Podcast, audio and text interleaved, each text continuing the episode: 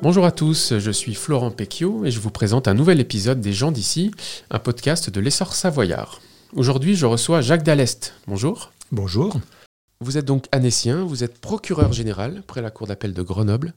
Vous avez quelque chose comme 40 ans de carrière dans, dans, la justice, nous allons y revenir.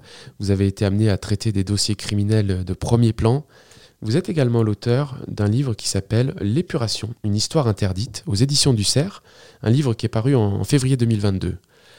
Avant de revenir sur votre parcours, euh, vous avez l'air particulièrement attaché à Annecy. Qu'est-ce qui vous lie à ce territoire? Oui, écoutez, merci de cette, cette invitation. Alors, euh, effectivement, je suis né à Annecy. Euh, ma mère était née à Annecy. Euh, mes frères et sœurs sont sur Annecy. J'ai fait mes études à Annecy. Et euh, comme tout Annécien, tout Savoyard, euh, j'ai du mal à quitter la région. Et évidemment, j'y habite, même si je travaille actuellement sur Grenoble. Ça a été toujours mon point fixe la région lorsque j'ai connu d'autres affectations à Marseille ou en Corse j'étais toujours très heureux de revenir me ressourcer euh, dans la yacht, comme on dit, à Annecy. C'est vrai qu'ici, avec le lac et la montagne, c'est vraiment euh, un des plus beaux lieux de France, on va le dire, mais je crois que je suis chauvin, comme tous les Annéciens. C'est toujours pour moi euh, un, moment de plaisir d'être au bord du lac, d'être en montagne. voilà, et c'est pour ça que dans un métier qui n'a pas été toujours facile, avec des, des, des, moments difficiles, humainement difficiles, de retrouver la nature, le cadre de vie, ça a toujours été quelque chose d'assez fabuleux. C'est donc à Annecy qu'est né euh, ce, ce, goût pour, pour le droit, pour la justice? Oui, alors que vous savez, je n'avais pas une vocation spécialement pour le droit. J'ai fait mes études euh, primaires et secondaires au lycée Berthollet, le lycée annécien. Euh, et puis après, j'ai fait des, mes études à Lyon. Euh, j'ai fait du droit, j'étais à Sciences Po.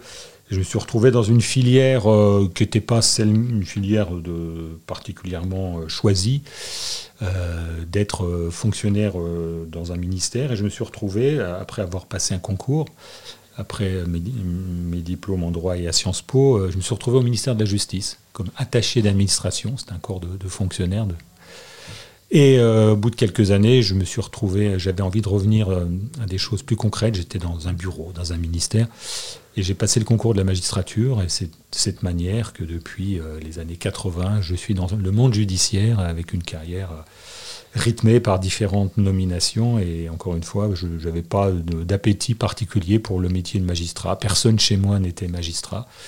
Voilà, c'était une opportunité que j'ai saisie ça va être difficile de résumer votre parcours, comme je vous le disais, tellement il y a, d'affectations euh, différentes. C'est aussi le, métier qui veut ça. On, est nommé euh, au fil des, années sur différents territoires.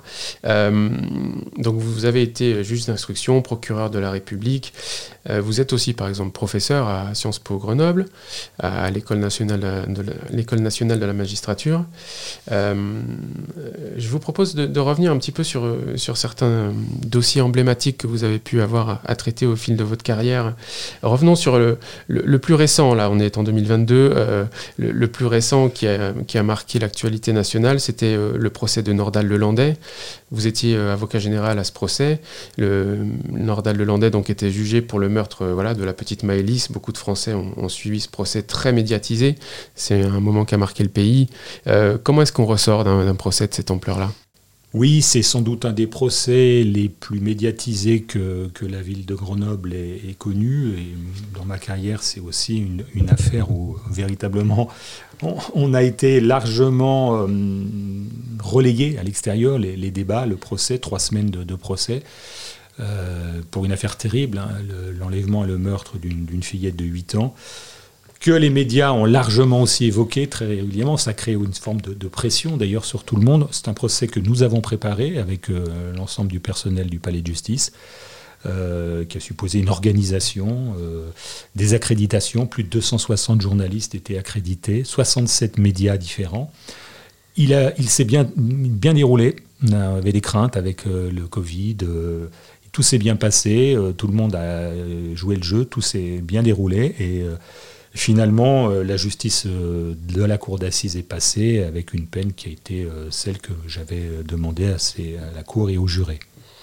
Donc la réclusion à perpétuité hein, pour, pour l'accusé Réclusion criminelle à perpétuité avec une période de sûreté de 22 ans qui était la peine maximale qui était encourue par l'accusé. avec donc un procès qui s'est déroulé sereinement. Vous êtes satisfait de la façon dont, ça s'est passé? Oui, pas, pas de problème. Je vous dis, on, nous craignons que euh, des jurés soient touchés par le virus, même des magistrats. J'avais même des craintes en ce qui me concernait. J'ai dit, si j'étais mmh. moi-même euh, euh, touché par la maladie, tout s'est bien déroulé dans une grande sérénité, avec une dignité assez remarquable de la famille, de la petite. C'était vraiment très très douloureux. Pendant trois semaines, assister à des débats terribles. Pour, pour eux, tout s'est bien passé. Les avocats euh, étaient vraiment présents. Euh, une association des, deux victimes était aux côtés de la famille. Et donc la satisfaction que tout ce, travail qui a été fait euh, a débouché sur une, une audience de, de haute qualité. Avec aussi une satisfaction, je, ne le cache pas, c'est le fait qu'il n'y ait pas eu d'appel de cette affaire, puisque l'accusé était en droit de faire appel, comme d'ailleurs le ministère public, euh, et l'accusé, Nordal Lelandais, n'a pas souhaité faire appel, ce qui veut dire qu'on n'aura pas à rejuger cette affaire, ce qui aurait été évidemment très douloureux et très difficile à vivre pour les proches. Vous avez aussi travaillé euh, à la création du pôle judiciaire dédié aux, crimes non élucidés. Alors voilà, c'est les, fameux cold cases, comme on, les, appelle un peu à, l'anglaise. Euh, c'est un projet qui, vous tenait à cœur, ça, de, travailler sur la création de ce pôle? Oui, comme vous l'avez dit, j'ai été juge d'instruction pendant dix ans. Euh, malheureusement, notamment lorsque j'étais en poste à Lyon, j'ai eu à clôturer des dossiers non élucidés. À l'époque, il n'y avait pas l'ADN, qui est aujourd'hui un, outil bien utile pour euh, résoudre des affaires criminelles. Ça m'est resté un peu sur le cœur, certaines affaires, j'ai pas pu euh, identifier euh, l'auteur. Et par la suite, j'ai une réflexion personnelle dans les différents postes que j'ai occupés. J'ai été quatre fois procureur de la République. Et j'ai essayé de voir si on pouvait exhumer au sens propre des dossiers euh, criminel, de travailler là-dessus. Et cette préoccupation m'a beaucoup animé pendant des années, euh, jusqu'à une proposition que j'ai faite au ministère de la Justice euh, de réfléchir à l'amélioration du traitement judiciaire des colcaisses. Ça s'est traduit par un rapport qui a été déposé l'année dernière et la création d'un pôle national à Nanterre. Comment est-ce qu'on fait pour mieux les traiter, ces dossiers-là pour... On s'adresse à, des profanes, on ne va pas rentrer dans les détails de la machinerie euh, judiciaire, mais comment est-ce qu'on fait pour mieux traiter ces, disparitions qui sont potentiellement criminelles? Alors ce sont des centaines d'affaires, hein, puisqu'on parle d'affaires qui sont toujours en cours mais qui ne sont pas élucidées, d'autres affaires qui ont été achevées, qui ont été classées mais qu'on pourrait réouvrir auxquelles il faut ajouter les disparitions, les disparitions inquiétantes. Donc ça fait sur tout le territoire national des centaines d'affaires. Et euh, l'intérêt, une loi récente a validé ça, c'est de créer un pôle national avec des magistrats spécialisés. Parce qu'un juge d'instruction, même s'il a la meilleure volonté du monde, la meilleure, euh, le souhait de faire avancer le dossier, il est pris par des tâches urgentes. Il ne peut pas se consacrer à plein temps sur ces dossiers qui mobilisent beaucoup l'attention, qui supposent qu'on relise complètement un dossier qui peut être volumineux. Et ce qui a été une bonne chose, c'est la création d'un pôle national avec des magistrats dédiés à cela qui vont pouvoir se pencher sans doute pas sur toutes les affaires non élucidées, mais sur celles qui sont les plus emblématiques. Alors justement, sur le bassin annécien, on en a une très particulière, euh, une affaire non élucidée qui est l'affaire de la tuerie de Chevaline, évidemment, qui a eu lieu en, 2012, il y a bientôt dix ans. Euh, c'est une affaire que vous, que vous connaissez, que vous avez suivie? Je l'ai suivie quand j'étais procureur général à Chambéry pendant trois ans. Euh, là, je la suis toujours à distance, évidemment, n'étant plus concerné euh, par cette affaire qui n'est plus dans, mon ressort.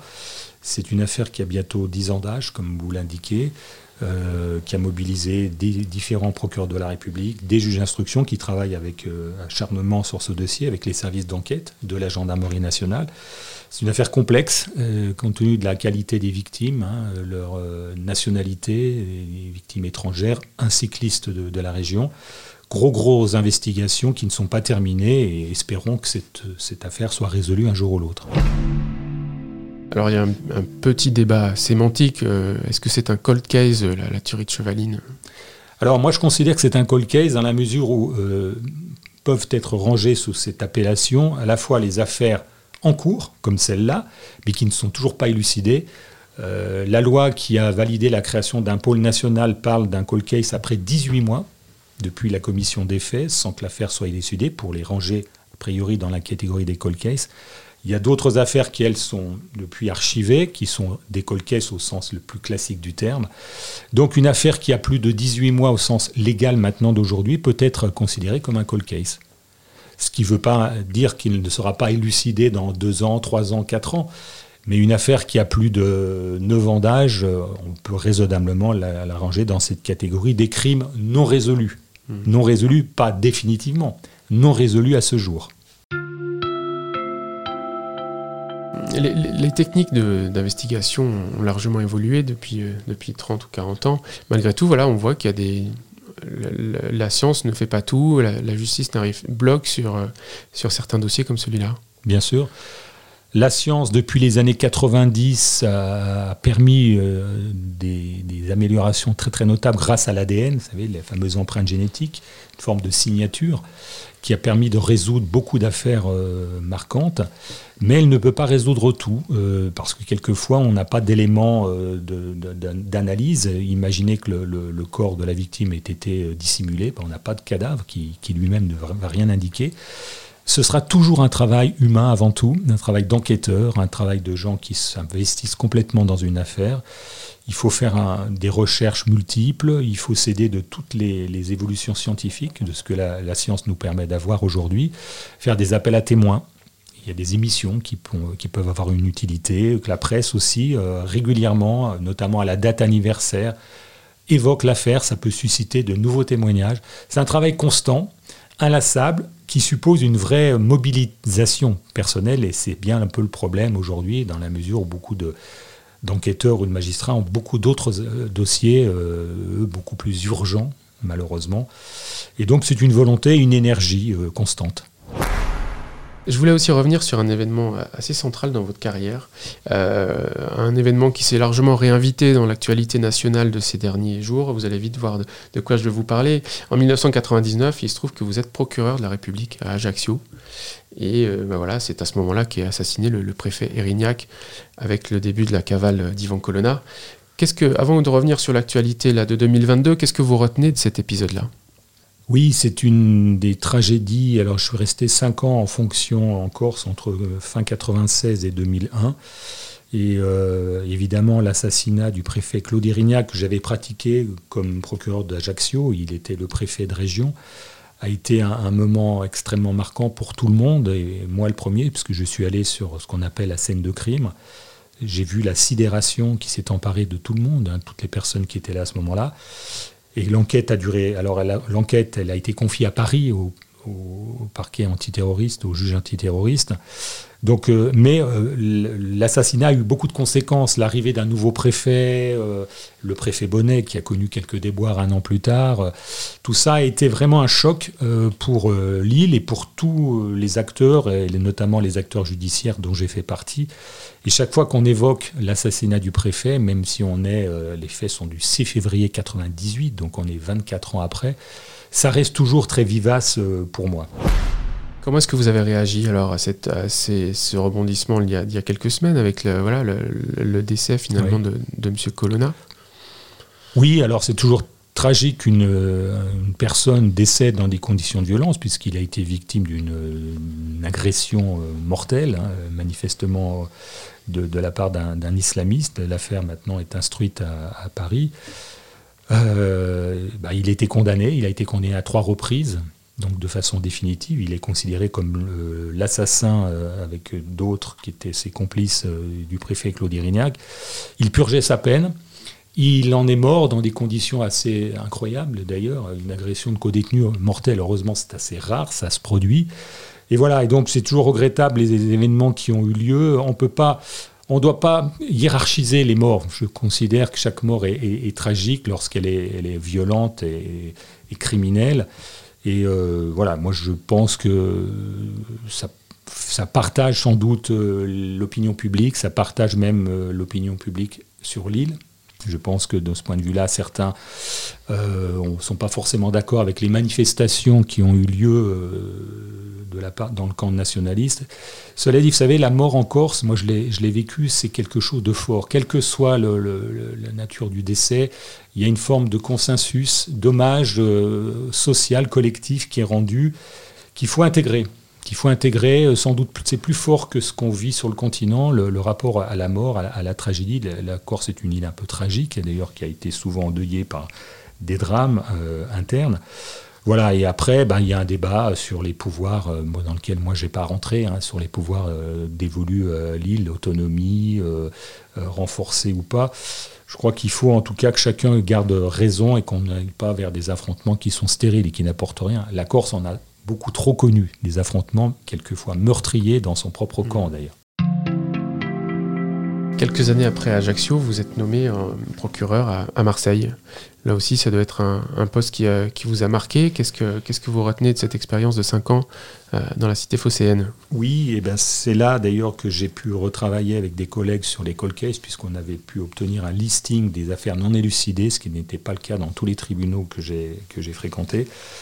Marseille, c'est une ville difficile, une ville violente. Euh, on le voit régulièrement euh, frappé par des règlements de compte. Alors, euh, pendant cinq ans, j'ai été très souvent sur des scènes de crime, dans les quartiers nord en particulier, où des affrontements entre jeunes à la Kalachnikov se traduisent par des morts extrêmement violentes. J'ai le souvenir d'un ce qu'aurait pu être un quintuple assassinat euh, cinq jeunes étaient dans une voiture, ils se sont fait en pleine nuit attaquer par une bande adverse, il y a eu trois morts et deux blessés graves.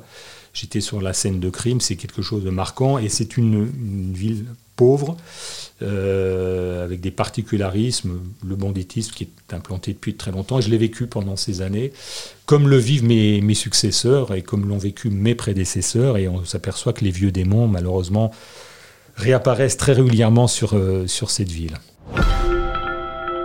Vous avez été amené euh, au cours de votre carrière à, sonder euh, l'âme humaine. Est-ce que vous avez réussi à, percer le mystère, à savoir comment fonctionne l'être humain, comment est-ce qu'il peut arriver à, de telles extrémités? Je me souviens avoir participé à une conférence à, Marseille, justement. C'était euh, l'assassin, le sujet, est-il si différent de nous? Souvent, le meurtrier, ce que constatent les jurés lorsqu'ils vont dans une cour d'assises, bah, il est ordinaire, il est banal, ça peut être son voisin qui est accusé d'un homicide. Et je pense depuis longtemps, je l'ai écrit déjà dans un précédent ouvrage, euh, que le crime est à la portée de, tout être humain. Euh, peut-être pas le crime en série, heureusement, mais euh, la colère, l'humiliation, la vengeance, la haine peuvent être meurtrières et tout être humain qui est capable d'ailleurs de se donner la mort peut aussi donner la mort à l'autre. Et dans mes rencontres avec les criminels et le crime, je l'ai vu très très souvent. Combien de fois je, voyais les, voisins consternés, le reste de la famille, mais comment On ne comprend pas ce qui s'est passé. Et, pour avoir fréquenté très directement des criminels. Lorsque j'étais juge d'instruction, j'ai essayé de leur poser des questions sur le passage à l'acte et j'ai jamais pu résoudre ce fameux mystère. Pourquoi quelqu'un de normal, a priori qui n'est pas un malade mental, euh, va tuer l'autre? Pour quelle raison? Est-ce que c'est un mot? Est-ce que c'est une, réaction, un geste? Et ça, c'est quelque chose que même les psychiatres ont du mal à expliquer. Pourquoi, dans des circonstances égales, certaines personnes vont passer à l'acte, d'autres pas? Bien sûr l'alcool, bien sûr la drogue, mais pas seulement. Euh, le déchaînement de la passion, l'humiliation, la haine, euh, ça peut amener à des choses extrêmes. Et ça, c'est ce que j'ai rencontré très très souvent et c'est ce qu'on rencontre très régulièrement devant la cour d'assises. Ça n'a pas enlevé votre, votre foi en l'humanité, en tout cas, de, traverser toutes ces, affaires Non, parce que je crois qu'il faut rester optimiste sur la nature humaine. Moi, je suis plutôt une nature optimiste. Euh, sinon, euh, je me considérais comme entouré d'assassins, d'escrocs, de trafiquants. Euh, et heureusement, je pense que ce n'est pas le cas.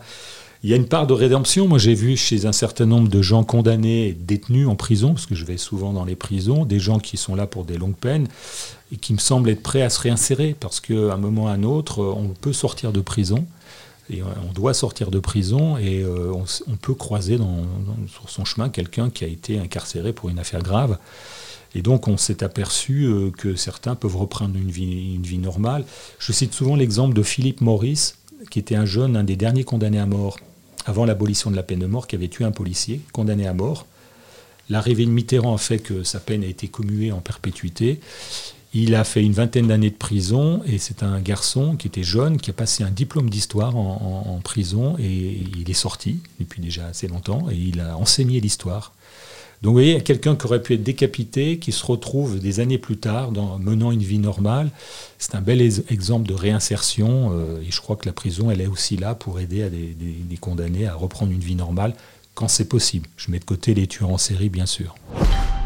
On va maintenant reparler de, parler de votre, de votre ouvrage. On va, on va enchaîner. il y a, y a, un fil conducteur. Hein. On est toujours.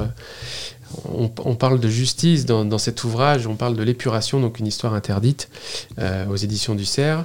Euh, c'est donc, voilà, comme je le disais en préambule, c'est un livre qui est consacré à un épisode de, l'histoire contemporaine du, territoire. on parle évidemment de la Seconde Guerre mondiale et de la, période de l'épuration, donc la période post immédiatement après la, guerre, où euh, les, miliciens, les collaborationnistes passent euh, devant des juges. C'est ce qui s'est passé donc euh, en août 44 au, Grand Bornand, avec presque une centaine de, de, personnes jugées et 76 miliciens exécutés dans la foulée du procès un événement assez terrible. avant d'aller plus en détail, qu'est-ce qui fait que vous vous êtes intéressé à cet épisode-là? Je m'y suis intéressé il y a déjà une douzaine d'années, donc vous voyez, ce, livre est la, résultante d'une douzaine d'années de travail, évidemment, où euh, finalement, euh, étant passionné par la Seconde Guerre mondiale, par euh, l'épopée de la résistance, dans mon entourage familial, on me parlait beaucoup, je le raconte dans le livre, j'allais aussi avec mes parents, on allait randonner sur le plateau d'Iglières, on trouvait des vestiges de l'époque. Euh, et j'avais comme voisin, euh, mais à l'époque je ne m'intéressais pas vraiment à cette affaire, un des juges de la cour martiale du Grand Bornand, un résistant de l'armée secrète. Et je m'en veux d'ailleurs, puisqu'il est décédé il y a déjà longtemps, de ne pas l'avoir interviewé sur euh, ce procès. Je m'y suis intéressé au fil des années, en mêlant histoire et, justice. Et cette affaire qu'on a oublié maintenant, hein, comme vous dites, est assez marquante par le nombre d'accusés. On est dans la fureur de la guerre civile, c'est la libération d'Annecy le 19 août, et là se passe euh, un événement assez incroyable, la reddition de la milice, et dans les trois jours qui suivent, l'organisation d'un procès, un procès expéditif au Grand Bornand, qui aboutit à cette euh, déclaration de culpabilité des trois quarts, avec euh, dans la foulée l'exécution et cette espèce de dramaturgie m'a toujours interpellé. J'ai fait des recherches, j'ai beaucoup lu, j'ai rencontré un certain nombre d'acteurs du procès. Alors euh, la plupart sont décédés, euh, mais leurs proches, pour essayer de faire euh, ce que une espèce de démarche un peu de juge d'instruction que j'ai été, et non pas d'historien, de, de parler de cette affaire sur le plan juridique, mais aussi sur le plan humain, me semble-t-il, pour redonner vie à cet épisode assez tragique de la, de la Seconde Guerre mondiale. Effectivement, dans l'imaginaire euh, collectif local, on, connaît le maquis des Glières, c'est quelque chose de, très fort dans l'identité euh, au Savoyard et même au-delà. Euh, cet épisode, on, le connaît moins. Il faut aussi savoir que à la, Libération, il y a eu des épisodes pas forcément très glorieux pour, la, résistance. Bien sûr, on parle beaucoup de, de l'épopée des Glières, à juste titre, février-mars 1944. On parle moins de la période de l'épuration qui est juste après la libération par la résistance. Annecy était libérée par la résistance. Euh, ces moments de règlement de compte, en fait. Euh, et les miliciens ont incarné toute la haine qu'il y avait contre l'occupant. Euh, et c'est assez, comme vous dites, c'est pas la gloire de la justice, mais j'essaye d'expliquer qu'il ne faut pas faire preuve d'anachronisme, hein, de juger avec les yeux d'aujourd'hui un événement pareil il y avait un risque de, vindicte très fort, de lynchage, comme le soulignait un certain nombre d'acteurs. Il fallait qu'il y ait un procès rapide. Il a été sans doute trop rapide. Il est certain que si ce même procès avait eu lieu un an plus tard ou deux ans plus tard, on n'aurait pas eu le même résultat, euh, autant de condamnés et d'exécutés. Mais il s'inscrit encore une fois dans un moment d'affrontement, euh, de division d'ailleurs entre l'armée secrète et les FTP, de volonté d'unifier la résistance. Et les miliciens étaient au milieu de tout ça. S'ils étaient partis, euh, comme certains d'entre eux, en Allemagne, euh, on n'aurait pas eu cet épisode. Euh, d'autres cours martiales se sont tenus d'ailleurs par la suite, mais c'est celle-là qui a un peu, par sa, sa dimension, attiré beaucoup, et c'est là-dessus que j'ai voulu réfléchir et écrire. C'était le, plus grand procès de l'épuration euh, en nombre de, personnes jugées. Il y a eu beaucoup de procès. Alors il y a ce qu'on appelle l'épuration extrajudiciaire, des règlements de compte comme ça sauvages. Il y a eu des procès, il y a eu ensuite des cours de justice en bonne et due forme. Euh, quand on a jugé, même des années plus tard, euh, Touvier, c'est un procès aussi de l'épuration, mais beaucoup plus tard. Mais là, par le nombre 97, près d'une centaine de miliciens jugés, il n'y a pas eu mieux dans d'autres cours martiales. Il y a une, une qui s'est tenue à Annemasse, il y avait 32 accusés, une autre à Annecy. C'est en ça que cet épisode, pas si connu que ça, si ce n'est des historiens, méritait d'être raconté. D'ailleurs, il y a un, cimetière dédié à, ces miliciens, aux, oui. Oui, oui, tout à fait. Il y a un cimetière qui est très bien entretenu, d'ailleurs par euh, les membres de la famille, sur lesquels il y a, euh, rien n'est apposé, aucune inscription. Et euh, tous les ans, les proches font une petite cérémonie qui se passe très tranquillement. Je crois que maintenant, le temps est passé. Il y a eu des polémiques après-guerre sur ce cimetière qu'on voulait voir détruit.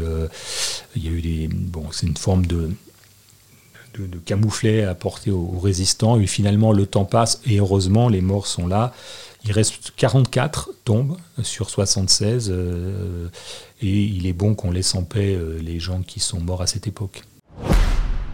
Vous expliquez aussi que vous êtes très, très, très attaché au, à Morette, au, Bien sûr. au cimetière des, il y a deux cimetières marquants. Euh, il y a le cimetière de Morette avec les résistants, dont Tom Morel hein, et Maurice Angeau, et, des inconnus, des fameux, notamment espagnols inconnus, combattants espagnols. Et ce cimetière-là, qui n'a rien à voir, bien sûr, euh, mais c'est euh, le reflet, les restes d'une mémoire extrêmement douloureuse de l'époque où, euh, où les Français s'entretuaient, les Allemands aussi, évidemment, qui ont tué et étaient à, l'origine de beaucoup de déportations, la police anticommuniste, la milice, hein, qui a aussi fait beaucoup de mal. Je pense surtout d'ailleurs dans le nord du département, dans le Chablais, c'est là que les affrontements entre résistants, maquisards et, milices ont été les plus, durs. Et donc la Haute-Savoie est extrêmement touchée par euh, ces meurtres, euh, par ces exécutions, par ces déportations. il est bon de garder ça en tête euh, le plus longtemps possible.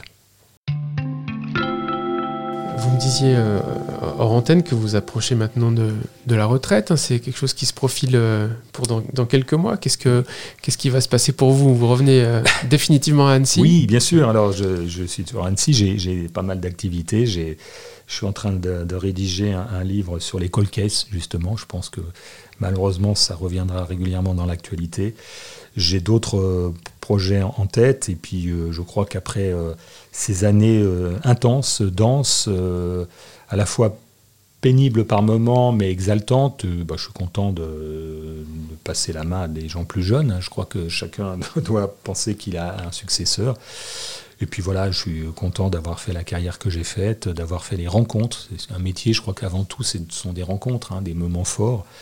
Et j'ai eu la chance d'être dans des postes euh, assez euh, riches et, j'ai gardé en tête toutes ces belles rencontres.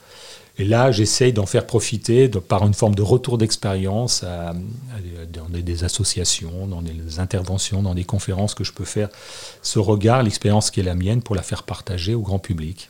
Et c'est une bonne chose.